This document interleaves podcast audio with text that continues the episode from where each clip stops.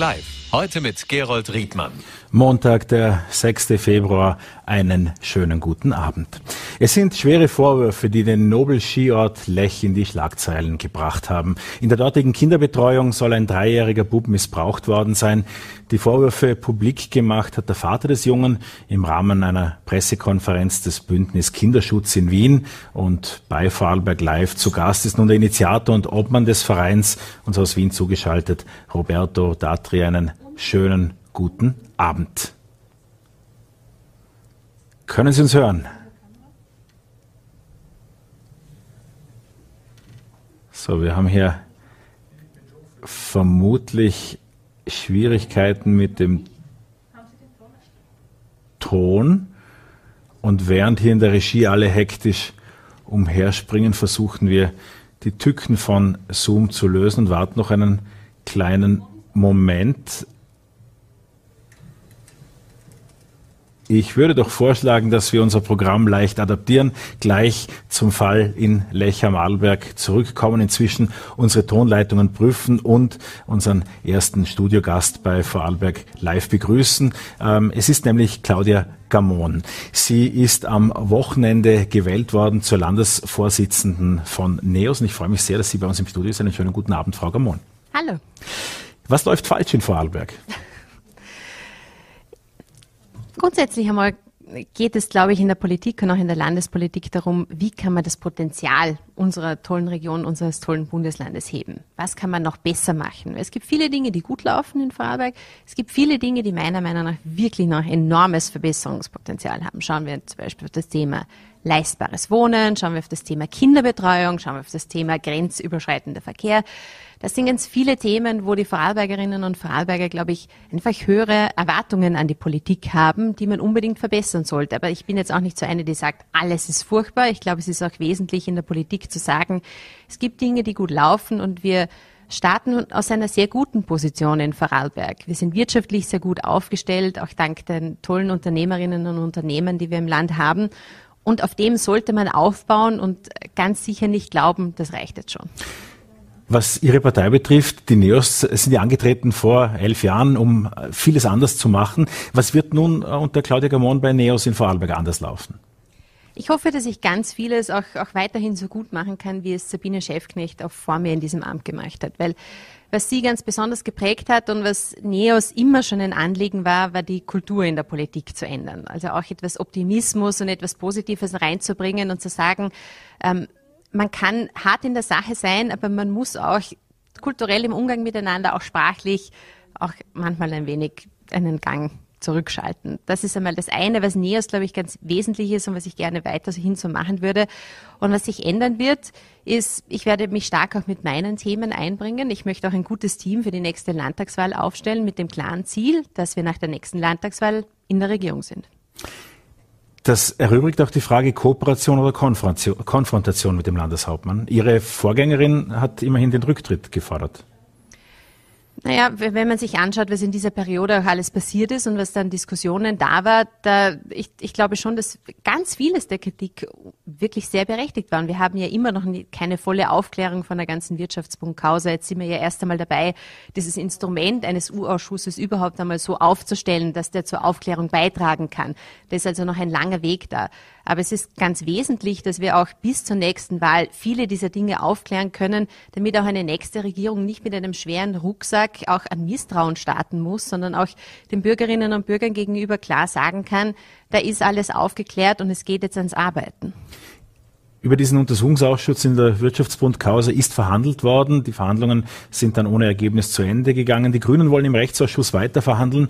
Haben Sie Vertrauen in dieses neue Instrument des Untersuchungsausschusses, eines neueren, eines schärferen Untersuchungsausschusses? Wird das noch was mit dem Wirtschaftsbund? Ich habe Vertrauen, dass äh, ich bin mir ganz sicher, dass, die, dass eine Mehrheit im Landtag auch dazu kommen wird, eine gute Lösung zu finden in dem Ganzen, weil äh, zu keiner Lösung zu kommen ist keine Alternative, dann hat man seine Aufgaben nicht erledigt.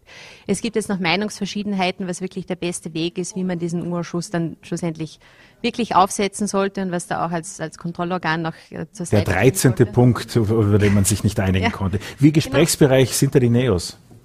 Wir sind immer sehr gesprächsbereit, aber es geht ja auch darum, dass man einmal über die, über die Fakten spricht und nicht nur darum, quasi, wenn es zwei Meinungen gibt, muss man sich irgendwo in der Mitte treffen können, sondern es gibt ja auch legitime unterschiedliche Ansichten zu den einzelnen Punkten.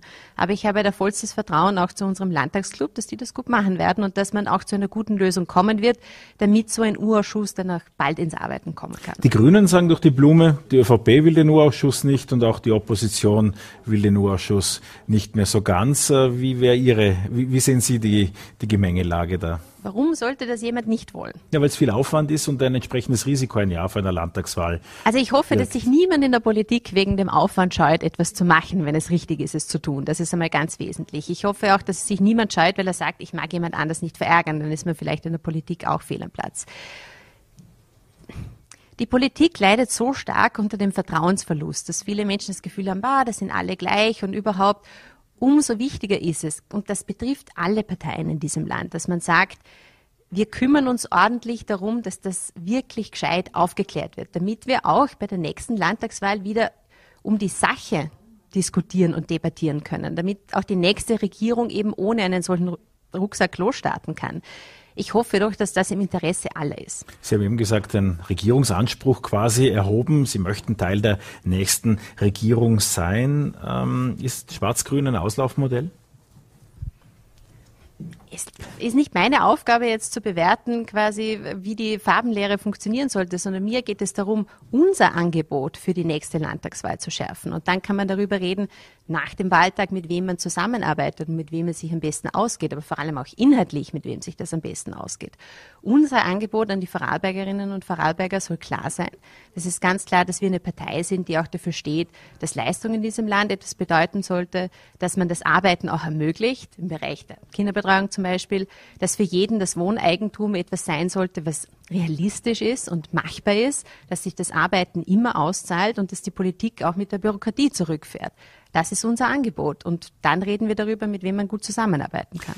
Die Bundespartei hat äh, über weite Strecken auch die Bildungspolitik in den Mittelpunkt äh, gerückt. Welche Rolle spielt da die, äh, die jüngsten Frühlingsgefühle in Sachen gemeinsamer Schule äh, da für Ihre Zukunft und auch für NEOS in Vorarlberg? Für NEOS war das immer schon klar, Bildung ist der zentrale Schlüssel für Chancengerechtigkeit, für Erfolg, für jedes Kind und hat ja auch mit ganz vielen der Themen, die ich vorher angesprochen habe, zu tun. Wenn es darum geht, wie man Erfolg haben kann im Leben, wie man auch wirklich selbstbestimmt auf eigenen Beinen im Leben stehen kann. Die Entscheidung dafür, ob das möglich ist oder nicht, wird in den meisten Fällen in der Bildungskarriere getroffen. Und ich habe das ich war selber in einem Gymnasium und habe es damals auch schon nicht verstanden. Warum können da viele nicht hingehen? Und warum werden die Kinder getrennt in einem Alter, wo es so entscheidend ist? Wenn Vorarlberg hier vorgehen kann und auch wirklich in einem, in einem wirklich vorausdenkenden Schritt einmal vorzeigen kann, wie Bildung anders funktionieren kann, einmal einen größeren Schritt zu gehen, dann werden wir vielleicht auch einmal wirklich unserem Ruf gerecht, ein echt modernes, fortschrittliches Bundesland zu sein. Sie sind in einem Gymnasium gewesen, in Bludenz würde man sagen, Sie sind im Bludenzer Gymnasium gewesen ähm, und Sie sind schon länger aktiv, als es NEOS überhaupt gibt. Was hat Sie politisch gemacht? Hm, das ist schon lange her, da muss man jetzt nachdenken. Ähm, damals in der Schule zum Beispiel, und ich glaube, das können viele Schülerinnen und Schüler, die, die jetzt vielleicht sich überlegen, werde ich politisch aktiv oder so, oder noch gar nicht wissen, dass sie das machen wollen, werden das vielleicht auch spüren. Es ist ja nicht denke ich zumindest in den meisten Fällen der Gedanke, ich möchte zu einer Partei. Ich glaube, das kommt ganz selten, sondern es sind Themen, die junge Menschen motivieren, die junge Menschen dazu bringen, sich zu engagieren. Es ist im Moment zum Beispiel für ganz viele junge Menschen das Thema Klimaschutz. Und da muss man, glaube ich, dann vielen sagen, ja, dich interessieren Themen, aber das, was es ist, ist Politik. In der Politik werden diese Entscheidungen gefällt. Wenn man nicht zufrieden ist mit einer Entscheidung, wenn einem das wirklich grantig und wütend macht, wenn Dinge falsch gemacht werden, wenn nicht das Beste aus etwas herausgeholt wird, wenn Chancen verloren gehen, dann muss man in die Politik gehen und das selber besser machen. Sie sind nun seit mehr als zehn Jahren bei NEOS, sind äh, ja Mitglied des Europäischen Parlaments, aktuell waren Nationalratsabgeordnete, auch bei den jungen Liberalen, wie die damals hießen, äh, aktiv. Wieso hat es so lange gedauert, bis Sie sich in die Landespolitik in Vorarlberg vorgewagt haben? Hm. Auch das habe ich vielleicht mit vielen, oder ich weiß es auch mit vielen meiner, meiner Freunde gemeinsam, die, die einmal weggegangen sind zum Studieren. Und äh, ich bin nach Wien gegangen. Ich habe dort einen, einen tollen Beruf oder eine Berufung gefunden in der Politik und habe mich dort zuerst engagiert, auch an der Uni zuerst und dann danach über NEOS dann letztendlich auch im Nationalrat und jetzt in der EU. Und Vielen Vorarlbergerinnen und Vorarlberger geht es so, sie gehen in die Welt hinaus, lernen viel kennen, erweitern ihren Horizont, machen unglaublich viele wesentliche Erfahrungen, aber wissen, dass wir in einem wunderschönen Bundesland hier zu Hause sind und viele kommen zurück. Und so habe ich das auch gemacht. Und der Gedanke auch einmal Politik dort zu machen, wo man selber zu Hause ist, wo man vielleicht auch viele Menschen deren Lebensumstände man positiv verändern möchte, sogar persönlich kennt. Das hat einfach eine ganz andere Qualität. Es ist eine andere Art des politischen Arbeitens, das mich sehr, sehr reizt. Auch kann man eh so sagen, in Brüssel ist man sehr weit entfernt von den Menschen, für die man Gesetze macht. In Sachen Transparenz ist zwar auch das EU-Parlament in den vergangenen Monaten nicht mit Kritik verschont geblieben, doch sind äh, viele Dinge sehr viel transparenter geklärt, äh, als das beispielsweise auf Landesebene so wäre. Was kann Vorarlberg in Sachen Transparenz vor allem von der europäischen Ebene lernen? Reden wir mal darüber, warum ist das Europäische Parlament eigentlich sehr transparent oder warum arbeitet auch Brüssel sehr transparent? Wiewohl ich sagen muss, es ist bei weitem nicht genug. Und, und es geht ja auch um die Kultur in der Politik, die das verhindern muss, dass Menschen korrupt werden. Weil da gibt es keine Transparenzregel, die verhindern kann, wenn jemand kriminell ist. Aber es gibt eine Kultur, die verhindert, dass jemand überhaupt auf die Idee kommt, dass das sinnvoll ist oder dass sich solche Menschen überhaupt in die Politik begeben würden. Was an der Transparenz wesentlich ist, ist, glaube ich, eine, eine Haltung. Es gibt ganz viele EU-Abgeordnete, die zum Beispiel alle ihre Lobbying-Treffen veröffentlichen. Ich mache das auch.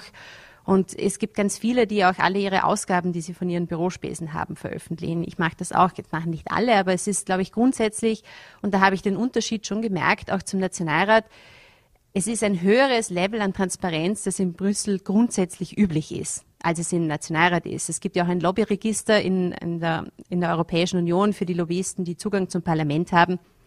Das äh, würde in Wien niemandem einfallen, das einzuführen. Ich halte es aber eigentlich für eine Frage von, von, von Standards in der Politik. Da geht es auch noch gar nicht darum, der eine ist jetzt äh, transparenter als der andere, sondern einfach die Standards, die man hat, damit die Bürgerinnen und Bürger erst gar nicht das Gefühl haben müssten, da könnte was falsch laufen.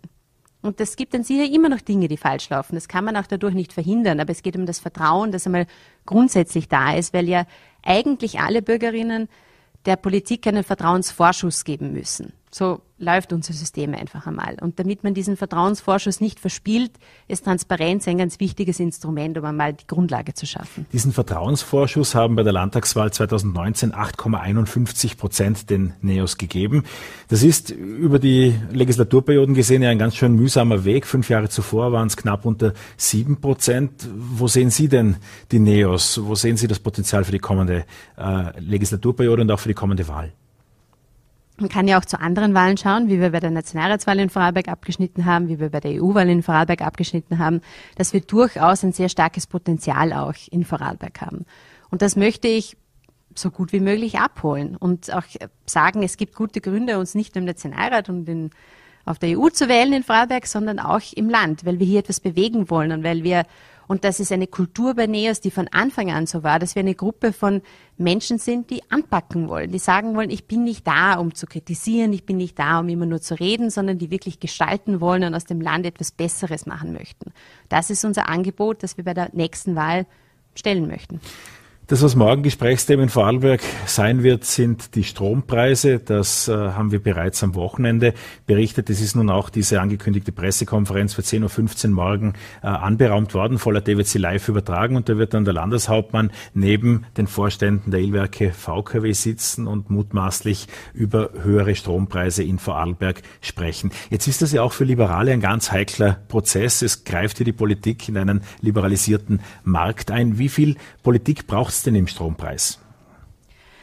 Ein gutes Thema, weil es hat sehr viel mit der Europäischen Union zu tun. Und sehr viel dieser Themen, die wir jetzt am Tisch haben, wie die Politik auch überhaupt helfen kann, sind ja auch durch europäische Regelungen in den letzten paar Monaten erst möglich gemacht worden. Die Europäische Union hat es zum Beispiel möglich gemacht, dass man diese sogenannten Zufallsgewinne auch abschöpfen kann mit der Idee, die im Übrigen, die EU ist da sehr kritisch, nicht mit der Gießkanne an die Leute auszuschütten, sondern vor allem jenen zu helfen, die es am nötigsten brauchen die, da ist besonders die Euro Europäische Kommission immer sehr bestimmt darauf, das zu betonen, dass es darum geht, vor allem und, und vordergründig denen zu helfen, die die Hilfe wirklich brauchen. Das ist ja etwas, das in Österreich nicht so üblich ist, sondern man mit, geht gerne mit der Gießkanne Gut, raus. Morgen wird es mutmaßlich zwei Dinge geben, nämlich einerseits, dass die durchaus üppig vorhandenen Gewinne der EWRK VK wieder zu benutzt werden, um den Strompreis für Privathaushalte zu drosseln und etwas unter den äh, durch die Teuerung der internationalen Preisniveaus notwendig gewordenen Erhöhungen, die niedrig zu halten eben. Oder zweitens, dass die Politik an gewissen Punkten äh, mäßigend eingreift. Was erwarten Sie? Glaskugel. Also ich habe, ich habe nicht die Unterlagen vom Herrn Landeshauptmann, was er da morgen sagen wird. Aber meine Erwartung an die Politik ganz generell ist auch einmal langfristig zu denken, wir haben jetzt eine Krise, die damit zu tun hat, und das ist vielleicht auch vor die vorherige Frage, wie viel wie viel Eingriff braucht der Energiebereich von der Politik, dass ihr das, was wir letztes Jahr gesehen haben, mit diesen unglaublichen Spitzen auch bei den Energiepreisen, das hat überhaupt nichts mit dem freien Markt zu tun, sondern das waren de facto Marktmanipulationen durch russische Eingriffe, die uns viele der, der, die, die Energielieferungen viel zu teuer gemacht haben. Das hat nichts mit einer Marktpreisbildung zu tun. Und deshalb kämpfen wir in der Europäischen Union gegen Marktmanipulationen. Aber was kann die Politik auch tun? Und da geht es nicht nur darum, jetzt akut äh, zu schauen, dass die Energie leistbar bleibt. Das ist auch ganz wesentlich für unsere Betriebe in Vorarlberg, die ganz stark unter den hohen Energiepreisen leiden. Aber natürlich auch, weil die Energiepreise die Inflation auch noch antreiben, immer noch antreiben sondern es geht schon auch darum, eine mittelfristige und langfristige Perspektive für leistbare Energie zu schaffen und zu garantieren. Und das geht nur durch den Ausbau der Netze, durch den Ausbau der erneuerbaren Energieproduktion. Und das muss die Politik meiner Meinung nach auch dazu sagen. Sie sind Landesvorsitzende einer Partei, der Sie aber nicht im Club angehören und auch nicht im Landtag vertreten sind. Wird sich das mit der nächsten Wahl ändern? Wollen Sie in den Vorarlberger Landtag? Das machen wir uns ein andermal aus. Gut, dann bedanke ich mich sehr herzlich für den Besuch bei uns im Studio. Claudia Gamon war das, äh, die frisch gebackene Vorsitzende der NEOS in Vorarlberg. Danke für den Besuch. Danke sehr. Und wir wollen ein weiteres Mal versuchen, uns dem Schicksal äh, eines dreijährigen Buben, äh, der in Lech am Arlberg im Urlaub war mit seiner Familie und auch zwischenzeitlich weiteren bekannt gewordenen Fällen zu widmen. Versuchen noch einmal, ob die Videoverbindung zu Roberto Datri, dem Obmann des Vereins Bündnis Kinderschutz nach Wien steht. Einen schönen guten Abend, Herr Datri. Guten Abend. Guten Abend, das hört sich wesentlich besser an. Am Wochenende wurde bekannt, dass es weitere mutmaßliche Missbrauchsfälle in Lech am Arlberg geben soll. Was wissen Sie darüber? Richtig, wir stehen in Kontakt mit zwei Familien, eine australische Familie und eine deutsche Familie. Die haben mit uns Kontakt aufgenommen. Und äh, derzeit ist der Stand so, dass die Kinder unter psychologischer Betreuung sind, um herauszufinden, ob äh, diese Kinder auch äh, missbraucht wurden oder nicht. Denn die Anfangssymptome waren exakt die gleichen wie beim Dreijährigen. Die beiden weiteren Kinder waren auch in der ersten Januarwoche oder in diesen selben Wochen im Urlaub in Lech am Arlberg. Ähm, Sie haben auch heute von einer Augenzeugin gesprochen, die es geben sollte. Um welche Information handelt es sich da? Korrekt. Äh, ob das eine Augenzeugin oder eine Mittäterin ist, äh, muss noch die Polizei ermitteln. Äh, das bedeutet, es ist auf jeden Fall eine italienische Frau gewesen, die äh, das Kind nach dem Missbrauch gewaschen hat, gründlich gewaschen hat und es dürfte eine Diskussion gegeben haben äh, zwischen dem Täter und äh, dieser Frau und äh, diese ist auch dann äh, am nächsten Tag oder übernächsten Tag aus der äh, Skikindergruppe gegangen. Sie hat das Land verlassen. Eingeteilt war sie aber sehr wohl noch bis April zu arbeiten. Äh, auch der äh, von Ihnen nun beschriebene mutmaßliche Täter, jedenfalls jener äh, Mann, dem hier äh, mit, Beschuld mit Beschuldigungen konfrontiert ist, äh, auch der soll sein Arbeitsverhältnis zwischenzeitlich niedergelegt haben. Da spricht die Kinderbetreuungsgruppe davon, dass das Ende Januar passiert sei. Was wissen Sie darüber? Äh, ja, das hat auch der Bürgermeister ausgesagt und ich kann nur sagen, das stimmt nicht. Das ist eine Lüge. Äh, wir haben Dokumente vor uns liegen, dass das Arbeitsverhältnis mindestens bis Ende März gegangen wäre. Und äh, das ist hier einfach nur eine große Lüge, beschämend, dass hier versucht wird, den mutmaßlichen Täter zu schützen, um hier den Namen des, äh, des Clubs oder des Skiortes äh, auf den Rücken der Kinder zu schützen. Aber das ist nicht wahr. Äh, wir haben Dokumente vor uns liegen, dass genau das Gegenteil äh, beweisen. Und äh, wir haben auch schon mitgeteilt, wir fordern, dass der Bürgermeister zurücktritt. Denn ein Bürgermeister ist nicht dafür da, mutmaßliche Täter in Schutz zu nehmen, bevor er überhaupt sich ein Gesamtbild der gesamten Situation gemacht hat. Das ist ein Schlag ins Gesicht für alle Eltern und Kinder, die dort äh, wahrscheinlich noch äh, missbraucht worden sind. Die Ermittlungen der Polizei sind auch sehr, sehr lasch. Es wurden noch immer nicht alle Familien kontaktiert, die dort ihre Kinder in Betreuung gegeben haben. Ja, und jetzt muss man sich das vorstellen, wie viele Tage schon vergangen sind. Ja, und auch hier haben wir leider äh, äh Beweise, dass die Polizei hier sehr langsam äh, vorgeht. Warum ist uns nicht verständlich. Sie haben sehr viele Fakten äh, und auch Aussagen, auch Gutachten zu diesem Fall gesammelt in Zusammenarbeit mit äh, einem äh, Anwalt, der öfters mit Ihnen zusammenarbeitet und der auch in den Medien, auch in den Vorarlberger Nachrichten in den vergangenen Tagen, auch Vorarlberger Online zu Wort kam. Ähm, welche konkreten Punkte gibt es? Es gibt das sonderbare Verhalten nach dem Skiurlaub und während des Skiurlaubs des Dreijährigen. Sie haben aber auch darüber hinaus ähm, wurde ja auch äh, eine beschmutzte Hose, Skihose und viele andere Dinge sichergestellt. Äh, was wissen Sie heute konkret über den Vorfall? Vorgang? Also, dass es eine mutmaßliche äh, Vergewaltigung, schwere sexuelle Vergewaltigung äh, gegeben hat, steht außer Frage. Dieses Kind wurde schwer missbraucht, schwer sexuell missbraucht. Das haben zwei verschiedene äh, psychologische Gutachten äh, bestätigt. Es gibt Videoaufnahmen, die das Kind in kindergerechter Form äh, spezifisch den Missbrauch erklärt. Solche Wörter, solche Szenarien kann kein dreijähriges Kind einfach über Nacht äh, träumen und erfinden. Also das heißt, äh, für alle die, die glauben, vielleicht hier, nein, das Kind wurde definitiv schwer sexuell missbraucht, ja. Und wir haben jetzt eine, eine Reihe an, an, an Punkte, die von der Polizei unbedingt äh, nachgegangen werden muss, die alle darauf hinweisen, dass das dieser Täter ist. Es ist ein 20-jähriger Franzose, der dort gearbeitet hat und das Kind hat panische Ängste, wenn man ihm nur das Foto von diesem Herrn zeigt. Das war alles im Gutachten, im ausführlichen Gutachten von einer sehr bekannten Professorin in Wien, äh, ist es alles aktenkundig und natürlich die ganzen Verhaltensweise und Unterschiede, die dieses Kind nach diesem Vorfall aufweist, äh, sprechen wirklich einwandfrei für eine, eine schwerer Missbrauch. Also hier muss man sich im Klaren werden, äh, dass das stattgefunden hat. Sie haben vom ersten Tag dieser Veröffentlichung an auch die Arbeit der Polizei, vor allem der Vorarlberger Polizei, äh, kritisiert. Äh, woher kommt das?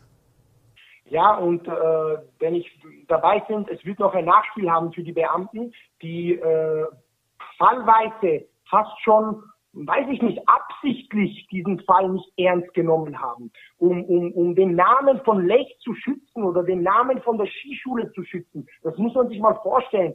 Der Verdächtige wurde erst gestern oder vorgestern vernommen. Ja, die Strafanzeige ist vom 25. Januar. Ja, also die, die Eigentümerin von dieser Skischule, Skikindergarten wurde kurz darauf äh, einvernommen und die hatte noch genug Zeit, mit dem äh, vermutlichen Täter noch zu sprechen, ja, und Beweise zu vernichten und alles. Also hier ist ganz, ganz schlecht gearbeitet worden. Es wurden äh, Anrufe getätigt von Eltern, die äh, eben diese deutsche Familie, die uns kontaktiert hat, die hat ja, bevor sie uns kontaktiert hat, die Polizei kontaktiert. Und die äh, wurde ganz freundlich gesagt, nein, äh, machen Sie sich keine Sorgen, das ist nur ein Medienspektakel, äh, es wird schon nicht sein. Und jetzt erlaube ich mir, wie kann man, wie kann ein zuständiger Beamter so etwas fragen oder so etwas sagen, behaupten in so einer heiklen Situation? Warum wurde hier nicht sofort agiert? Das Handy beschlagnahmt, der Computer in das Zimmer. Da muss man ganz andere Schritte machen und nicht die Täter warnen und das langsam vor sich hinlaufen lassen. Also das ist äh, eine ganz, ganz äh, dubiose Vorgehensweise, die wir hier nicht so stehen lassen werden. Und wir arbeiten an einer Anzeige gegen die Beamten vor Ort und die wird in den nächsten Tagen rausgehen mit einigen Beweisen, die wir haben. Und äh, schauen wir mal. Diese Fragen wollten wir natürlich auch der Vorarlberger Polizei stellen. Ich habe heute den Landespolizeikommandanten Hans-Peter Ludescher ins Studio eingeladen. Die Polizei möchte sich zu dem Vorfall vorerst nicht äußern. Das sage ich äh, zur journalistischen Sorgfalt dazu. Jetzt ähm, zum Bündnis Kinderschutz. Gegründet 2021. Sie waren Initiator als Verein eingetragen. Was macht das Bündnis Kinderschutz genau? Also das Bündnis Kinderschutz Österreich gibt es seit 2021, aber unsere sozusagen erste Gründung ist schon seit zehn Jahren in Deutschland. Dort ist der Obmann Carsten Stahl, der äh, wir machen in Wirklichkeit oder versuchen das zu verwirklichen, was er schon in Deutschland für uns vorgemacht hat. Äh, wir kämpfen in Österreich gegen äh, Kindesmissbrauch und Mobbing und setzen uns für härtere äh, Gesetze ein äh, die meisten wissen es leider nicht. Österreich hat derzeit die schwächsten Gesetze von Europa, wenn es um Kindesmissbrauch geht. Das muss man sich mal vorstellen. In Österreich gibt es äh, ein pädophilen Handbuch, was nicht verboten wurde. Das kann man herunterladen im Internet. Das sind über 1000 Seiten in verschiedensten Sprachen und dort wird spezifisch erklärt, wie man ein Kind zu missbrauchen hat, ohne Spuren zu hinterlassen. Das ist in Österreich nicht verboten. Das haben wir in Deutschland geschafft, verbieten zu lassen. Es gibt auch Kindersexpuppen in Österreich, frei erhältlich. Größe, Gewicht, Alter kann man sich aussuchen. Kosten zwischen 4.000 und 5.000 Euro mit verschiedenen Öffnungen, verschiedenen Stimmlagen. Auch das ist in Österreich äh, äh, noch nicht verboten. In Deutschland haben wir es geschafft, verbieten zu lassen. Und das dritte Gesetz, was wir unbedingt äh, schaffen müssen, ist ein lebenslanges Berufsverbot für vorbestrafte Sexualstraftäter. Das heißt, wenn jemand ein Kind missbraucht und dafür strafrechtlich belangt wurde, darf es nie mehr mit Kindern arbeiten. Es ist unverantwortungsvoll, die Person wieder mit Kindern arbeiten zu lassen. Ob das nach fünf Jahren oder nach sieben Jahren ist, spielt keine Rolle. Diese Menschen ändern sich sehr schwer. Und dann glaube ich als Vater, das Recht zu haben, wenn ich mein Kind in die Schule bringe oder in den Kindergarten und dort ein Herr oder eine Dame sitzt, möchte ich wissen, ob diese Person vorbestraft ist wegen Kindesmissbrauch. Und das ist in Österreich leider noch immer nicht der Fall. In Deutschland aber schon. Sie betreiben als Gastronom eine Osteria im Wiener Prater äh, und sind Obmann eben des Bündnis Kinderschutz. Wie ist es dazu gekommen, dass Sie sich in dieser Sache so stark engagieren? Also wir haben äh, ein Restaurant im ersten Bezirk äh, und äh, ich habe auch eine Sportstätte äh, schon seit vielen Jahren, wo wir äh, für benachteiligte Kinder Boxen anbieten, Kampfsport und äh, ähm, auch Ballettunterricht für, für eher für die Mädchen. Und wir haben da immer gemobbte Kinder äh, geholfen. Und äh, vor eben zwei Jahren, knapp zwei Jahren, habe ich den Herrn Carsten Stahl kontaktiert und habe gefragt, ob wir nicht noch mehr machen können, weil es war mir einfach zu wenig. So habe ich ihn kennengelernt und er hat mich darauf aufmerksam gemacht, wie in Österreich die Gesetzeslage aussieht äh, zum Thema Kindesmissbrauch. Und dann wurden mir die Augen geöffnet und ich habe gesagt, das darf einfach nicht wahr sein und äh, habe mich der Sache so angenommen, weil es ist eine, das geht mir im Blut. Ich, ich glaube, ich, ich spreche vielen Menschen aus dem Herzen. Man denkt oft nicht daran. Man glaubt, es gibt Gerechtigkeit, man glaubt, es gibt gute Gesetze. Das ist eben nicht so. Ja, und auch die die Strafrahmen bei einem Kindesmissbrauch sind absurd. Es gibt immer wieder Urteile, wo Kinderschänder auf Bewährung freikommen. Man muss sich vorstellen, jemand, der ein Kind missbraucht, tötet seine Seele. Und für uns als Verein Bündnis Kinderschutz hat jemand, der das tut, den Platz und alle Rechte in unserer Gesellschaft verloren. Aber laut den jetzigen Gesetzen ist das fast schon ein Kavaliersdelikt geworden. Und das darf nicht sein. Sie treten für eine Verschärfung der Strafen ein. Am Mittwoch muss der Schauspieler Florian Teichtmeister am Wiener Landesgericht sich verantworten. Er hat sich ja schuldig bekannt, 58.000 Fotos und Videos vom Missbrauch von Kindern zu besitzen. Mit welcher Erwartungshaltung werden Sie den Prozess verfolgen? Also wir werden persönlich vor Ort sein mit äh, vielen Personen, die uns unterstützen. Äh, leider kann ich Ihnen äh, größtenteils versichern, dass dieser Herr keinen einzigen Tag im Gefängnis absitzen wird, sondern man wird sich auf eine Geldstrafe, auf eine Bewährungsstrafe, weil er sich schuldig bekennt, äh, einigen. Er wird ja auch vertreten von dem bekannten Anwalt Herrn Rami, der auch noch Verfassungsrichter ist. Das ist ja auch das nächste, dass bekannte Anwälte in Wien überhaupt sich solche Fälle annehmen, äh, ist schon beschämend für uns. Aber da muss man sich mal vorstellen, dieser Herr äh, äh, erlaubt zu sagen, es ist nur ein digitales Delikt. Ähm, auf diesen Videos und diesen Filmen, wenn man das kinderpornografisches Material nennt, das sind Vergewaltigungsvideos von unter Zehnjährigen. Das heißt, Sie müssen sich vorstellen, dort werden Kinder vergewaltigt von mehreren Männern und anscheinend äh, gibt es Menschen, die dabei ein Vergnügen empfinden, wie dieser Herr Teichmeister. Und der wird freikommen mit einer Bewährungsstrafe. Und das kann es nicht sein. Wir fordern, dass wenn jemand ein Kindervergewaltigungsvideo im Besitz ist, eine Mindeststrafe von fünf Jahren, fünf Jahre ist die Mindeststrafe, je nach Quantität von den Videos steigt die Strafe bis zu hin zehn Jahre. Und wenn man ein Kind missbraucht, ohne eine Möglichkeit auf Bewährung, sollte die Strafe ab zehn Jahre sein, bis lebenslänglich, weil man tötet Kinderseelen. Ich kann Ihnen nicht erklären, welche Augen die Kinder haben nach so einem schrecklichen Vorfall.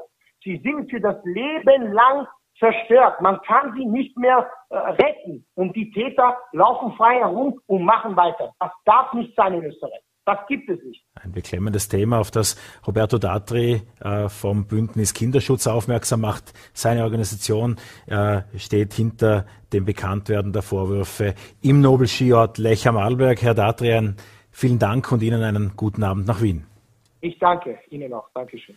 Und damit kommen wir zum Bürgermeister von Möckers. Manch einer wird Lukas Greusing noch kennen als Moderator verschiedenster Events, insbesondere als Streckenkommentator beim Motocross-Rennen oder auch bei der Misswahl, wenn ich äh, das richtig erinnere. Seit vielen Jahren ist er Bürgermeister der Gemeinde in äh, Möckers äh, im Amt gewesen und jetzt gibt's einen jungen Nachfolger. Ich freue mich sehr, dass Lukas Greusing der Bürgermeister einer Gemeinde mit ja, 560 Einwohnern, heute bei uns ist. Einen schönen guten Abend, Herr Greusing.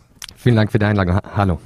Ihr erstes Projekt äh, war die Kinderbetreuung. Ein, wie wir gerade gehört haben, sehr sensibler Bereich, aber auch einer, wo viele Eltern sich Angebote erwarten. Und es ist gerade für Klein- und Kleinstgemeinden schwierig, da den Ansprüchen gerecht zu werden. Welche Erfahrungen haben Sie mit der Kinderbetreuung gesammelt?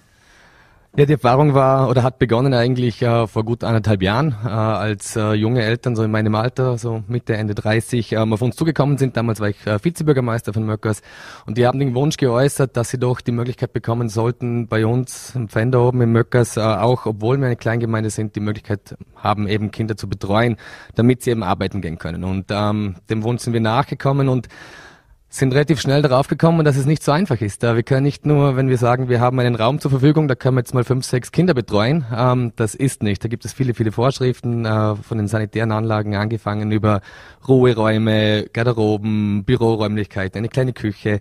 Und dann sind wir relativ schnell darauf gekommen, dass wir eigentlich diese Möglichkeit momentan äh, in baulicher Form eben nicht haben und äh, haben uns dann mit der Nachbargemeinde Eichenberg zusammengetan ähm, und haben dann das Projekt mit der Kiebe Vorarlberg aufgegleist, ähm, die das ja, die machen nichts anderes als äh, Kinderbetreuungen auszustatten und auch mit Personal auszustatten, weil auch das ist ein großes Thema. Und dann eben eine Bedarfserhebung gemacht und und heute haben wir, die, also ich habe gerade morgen ein Gespräch mit der Leiterin der Kinderbetreuung bei uns. Äh, sie ist übrigens in Eichenberg drüben, eben ein Gemeinschaftsprojekt, ähm, dass sie für das nächste Jahr, sprich für ab September diesen Jahres, ähm, voll ist und wir haben jetzt schon keine Kapazität mehr und somit ist die Erfahrung, dass es gut angenommen wird, wenn denn diese Möglichkeit besteht, in einer kleinen Gemeinde die Kinder auch abzugeben, um eben auch der Arbeit wieder nachgehen zu können. Sie haben es eben angesprochen, Gemeindekooperationen sind nicht nur in Mode, sie sind auch wirklich die Lösung für größere Probleme in kleinen Orten. Nicht nur äh, bei der Kinderbetreuung ist Eichenberg ein Schlüssel für Möckers, auch beim Bauhof. Ja, das war noch ein Prestigeprojekt meines Vorgängers von äh, Georg Bantel, äh, der da meines Erachtens auch wirklich ähm, ja, visionär unterwegs war und sich auch da mit Eichenberg zusammengetan hat und einen relativ großen Bauhof ähm, aus dem Boden gestampft Oje, hat. Großer Bauhof, Visionär ja. und Prestige, das klingt jetzt, ist ein zu großer Bauhof. Nee, absolut nicht. Natürlich, die eine oder andere Stimme sagt, ah, braucht man so einen großen Bauhof? Ja oder nein? Ich bin kein äh, Freund oder Fan von irgendwelchen äh, Fleckenteppich, wie man so sagt, ähm, und deswegen lass uns es richtig und groß denken und groß machen und dann haben wir auch in 15, 20 Jahren noch unsere Ruhe damit und äh, sind gut äh, damit äh, ausgestattet.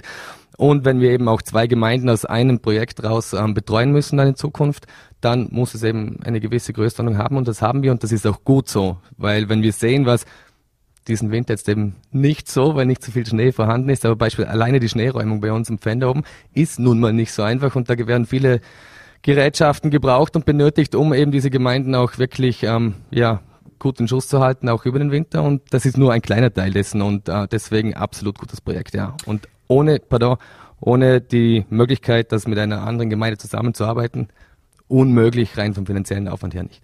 Wenn man auf der anderen Seite der Gemeindegrenzen sich weiter vorwagt, dann kommt man ziemlich bald nach Scheideck. Scheideck, ein Ort äh, in Deutschland, der allerdings ganz anders ausgerichtet ist als äh, die Orte der Vorarlberger Seite. Viel mehr Tourismus, ein Kurhaus, äh, viele Gaststätten, Restaurants, viele Urlauber, Ferienhäuschen. Was kann Vorarlberg von Scheideck lernen?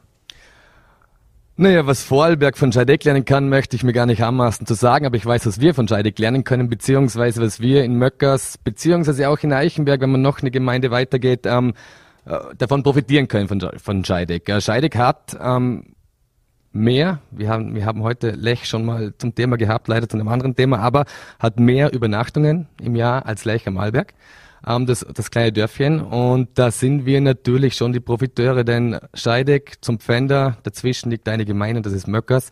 Und da gilt es natürlich auch für uns in Zukunft und das werde ich auch ein bisschen verfolgen, da ein bisschen mit zu profitieren. Und ähm, wenn man eines lernen kann, ist es, wie man mit Touristen umzugehen hat, denn das kann Scheideck in Perfektion. Und ich will aber eines auch noch vorneweg schicken, dass wir kein Tourismusort werden wollen. Ähm, aber das, was wir mitnehmen können, nehmen wir mit und dagegen wehren tun wir uns auch nicht. Die Einwohnerzahl ist in den vergangenen Jahren halbwegs konstant, ja. würde ich so beobachten. Jedenfalls ab 2001 mehr oder weniger. Ähm, welche Zukunftsperspektive haben Sie für äh, Möckers? Wir haben, glaube ich, eine große Zukunftsperspektive und das ist, dass wir versuchen werden und da jetzt auch aktuell aufgrund vom REP, also vom äh, räumlichen Entwicklungsplan, den ja jede Gemeinde bei uns in äh, Vorarlberg zu machen hat oder gemacht hätte haben sollen schon im vergangenen Dezember, ähm, schauen wir eben, dass wir leistbares Wohnen ähm, der Bevölkerung, der junge Bevölkerung bei uns in Möckersoben äh, bieten können und das haben wir in der Vergangenheit schon gemacht und haben eben deswegen auch ähm, die Flucht vom Land weg in die Stadt ähm, wirklich äh, gering halten können. Und ich will da auf jeden Fall anschließen. Wir haben die Möglichkeit, ähm, haben da auch schon Vorverträge abgeschlossen, relativ große Flächen zu kaufen von der Gemeinde aus, äh, die dann eben zu erschließen und dann gemeinsam mit der Alpenländischen oder mit der Vogewose gemeinsam zu entwickeln oder was sind die Pläne da? Ne, die Pläne sind, äh, dass wir es schon grundsätzlich selber machen, einem Bauträger übergeben das Ganze, aber mit der Prämisse eben diese Bauflächen dann, seien es ähm, ein oder zwei oder mehr Familienhäuser, dann wirklich nur an Möckerser äh, zu verkaufen und das eben günstig von uns abzukaufen und dann dementsprechend der günstige Quadratmeterpreis an die Möckerser weiterzugeben. Das ist unsere Art und Weise, unsere, die einzige Möglichkeit, die wir haben, äh, um den jungen Vorarlbergerinnen und Vorarlberger, beziehungsweise bei uns eben Möckerserinnen und Möckerser, die Möglichkeit zu geben, sich das Wohnen oder das Bauen heutzutage noch leisten können. Sie sind im Fußballverein aktiv. Sie sind Vorstand des Skiclubs oder waren das? Im Vorstand. Im Vorstand, Vizeobmann im Musikverein, das habe ich auch noch rausgestoppt. Ist der Bürgermeister zwischenzeitlich sowas wie der Animateur einer Gemeinde? Nee, nee, nee, nee, nee, Animateur bin ich nicht. Ähm, aber ich glaube, ja, Vorarlberg ist ein, ein Land, ähm, das wirklich vom Ehrenamt lebt Das weiß ich, das hat sich Vorarlberg auch auf die Fahne geheftet und ich bin nun mal ein Dorfkind und ähm, bin damit aufgewachsen, äh, ehrenamtlich tätig zu sein. Ähm, auch beim Motocross, äh, die Organisation und äh, Musik und Skiclub und Sportclub und was es auch immer ist. Ein Dorf lebt davon. Und da müssen wir uns auch nichts vormachen. In einem kleinen Dorf wie Möckers es ist, da ist der Dreh- und Angelpunkt immer und immer wieder sind es die Vereine. Und ähm, ich habe kein Problem oder ganz im Gegenteil, ich, ich liebe es auch ehrenamtlich tätig zu sein und äh, das ist im Prinzip die einzige Möglichkeit in einem kleinen Dorf wie Möckers ist auch ein bisschen Fußspuren zu hinterlassen und äh, ein bisschen das Dorfleben mitzugestalten und das macht mir Spaß und äh, es gibt keinen Grund, nur weil ich jetzt Bürgermeister geworden bin, da irgendwo zurückzutreten oder aufzuhören und sagen, das geht nicht mehr. Im Gegenteil, ich bin total nah am Volk oder bei den Bürgerinnen und Bürgern und ich glaube, das ist ein, ein gutes Fundament. In vielen Gemeinden und auch in vielen Parteien hört man es, wir kriegen keine junge Lüt, wer tut sich das denn heute noch an? Äh, und auch äh, große Parteien haben in großen Gemeinden und auch Städten in Vorarlberg Probleme, Bürgermeisterkandidatinnen und Kandidaten zu finden. Wieso sind Sie Bürgermeister geworden? Weil ich keine Partei angehöre. Ich hätte diesen Schritt nicht gewagt, wenn ich, äh, ich nehme jetzt, damit wir im Leibachtal bleiben, beispielsweise Hörbrands, hat Parteipolitik, ist doch völlig legitim, Hätten wir das in Möckers, wäre ich heute nicht Bürgermeister. Das, das ist das Konzept der Einheitsliste. Das ist Konzept, das Konzept der Einheitsliste, kann man so sagen, aber grundsätzlich ist es das Konzept bei uns in Möckers so, dass wir schlussendlich schlicht und ergreifend keine Parteipolitik betreiben. Wir haben 560 Einwohner. Ich bin der Meinung, wenn wir was bewegen wollen, dann sollten wir es zusammen machen. Wir haben ähm, elf Gemeindevertreterinnen, mit mir zusammen zwölf. Und wenn wir da noch Parteipolitik betreiben und grundsätzlich irgendwas äh, verneinen, nur weil die andere Partei das gut findet, ähm, dann kommt man in, ein, in einer kleinen Gemeinde wie Möckers nicht weiter. Und ich dachte, eine Einheitsliste in Vorarlberg heißt, dass sie einheitlich ÖVP ist. Dachten Sie? naja, jedenfalls werden Sie bei Wahlen jedenfalls jeweils schwarz eingefärbt. Ja, wir werden na gut, ist natürlich auch Georg Brandt, mein Vorgänger, war auch ÖVP-Mitglied. Sie werden das also anders handhaben. Ich bin nach wie vor bei keiner Partei und äh, werde es dementsprechend anders handhaben, weil ich äh, nicht bei den Neos bin oder bei der ÖVP oder wo auch immer, sondern ich bin da, um Möckers weiter voranzubringen und das mit meiner Gemeindevertretung zusammen und das geht auch ohne Partei. Wunderbar, Herr Kreusing. Vielen Dank für den Besuch bei uns im Studio. Lukas Kreusing war das Bürgermeister von Möckers. Vielen Dank für Ihre Zeit für Vorarlberg Live. Vielen Dank für Ihre Zeit. Dankeschön. Danke. Das war Vorarlberg Live am Montag. Morgen Sie erfahren Sie an dieser Stelle mehr zur Strompreiserhöhung, so wie wir das vorher hörten. Es steht morgen die Verkündung von neuen Strompreisen an. Sie werden, äh, so lässt sich das absehen, mutmaßlich empfindlich höher sein als das, was Sie bisher auf Ihrer Stromrechnung vorfinden. Voller T berichtet ab 10.15 Uhr am Dienstagvormittag live und Sie werden hier um 17 Uhr bei Vorarlberg Live dann auch Ansprechpartner zu Gast haben, die das Warum erklären. Inzwischen Ihnen einen schönen Abend. Danke fürs Dabeisein.